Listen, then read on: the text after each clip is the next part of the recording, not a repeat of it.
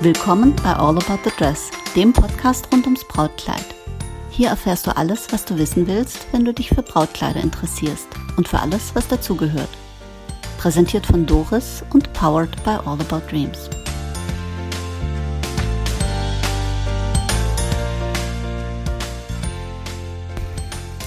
Willkommen zurück zu All About the Dress und heute zum dritten Barbecue, also Brautbuch Quickie.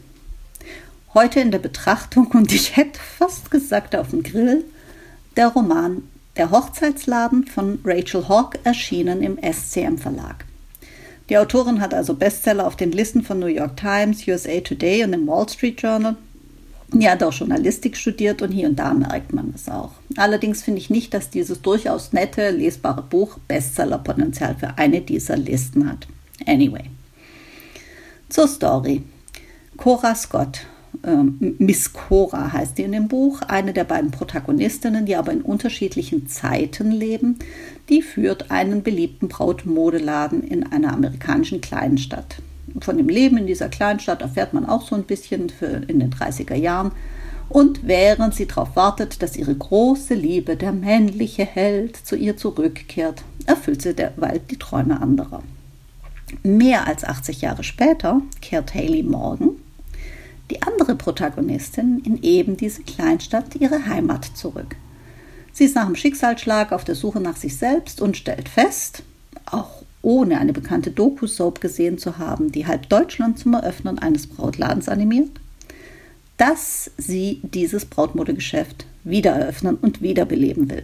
Das Leben der beiden Ladies verbindet sich und wir erfahren zum Schluss, wie alles zusammengehört und sich alles auflöst.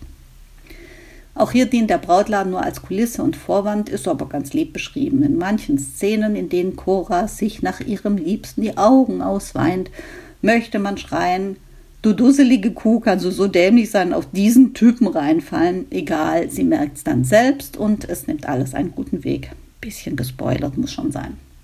Auch Haley findet ihr Glück mit und in dem Brautladen. Das ist eine nette Lektüre, nicht unbedingt Pulitzer-Preis verdächtig, aber man kann es schon gut lesen und als Urlaubslektüre, weniger Fachlektüre an einem Pool gut geeignet für romantische Fantasien. Die Handlung springt so ein bisschen hin und her zwischen den beiden Zeiten oder Zeitzonen. Zeitzonen? Zeiten. Egal.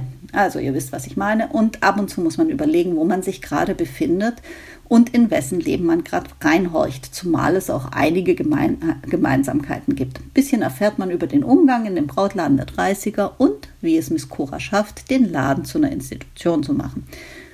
Man erfährt auch, wie Haley den Laden wiederbelebt und ihren Kampf dafür wacker und natürlich an der Seite eines attraktiven, etwas spröden männlichen Helden führt.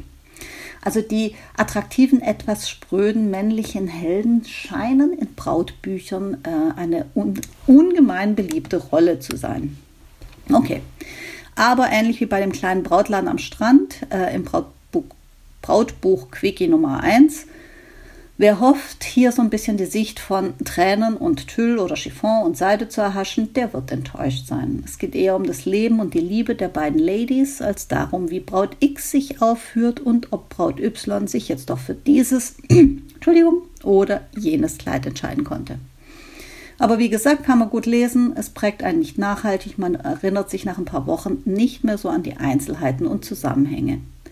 Ob man es dann nochmal liest, bleibt dem geneigten Hörer überlassen. Ich persönlich nehme es gerne nochmal in die Hand und wie bei einem guten Film, bei dem man das zweite Mal äh, ein bisschen weniger sich konzentrieren muss, kenne ich dann die Story und kann mich äh, ergo auf die Details fokussieren.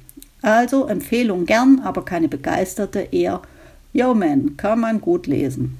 In diesem Sinne hören wir uns wieder, wenn es wieder heißt, willkommen zurück zu About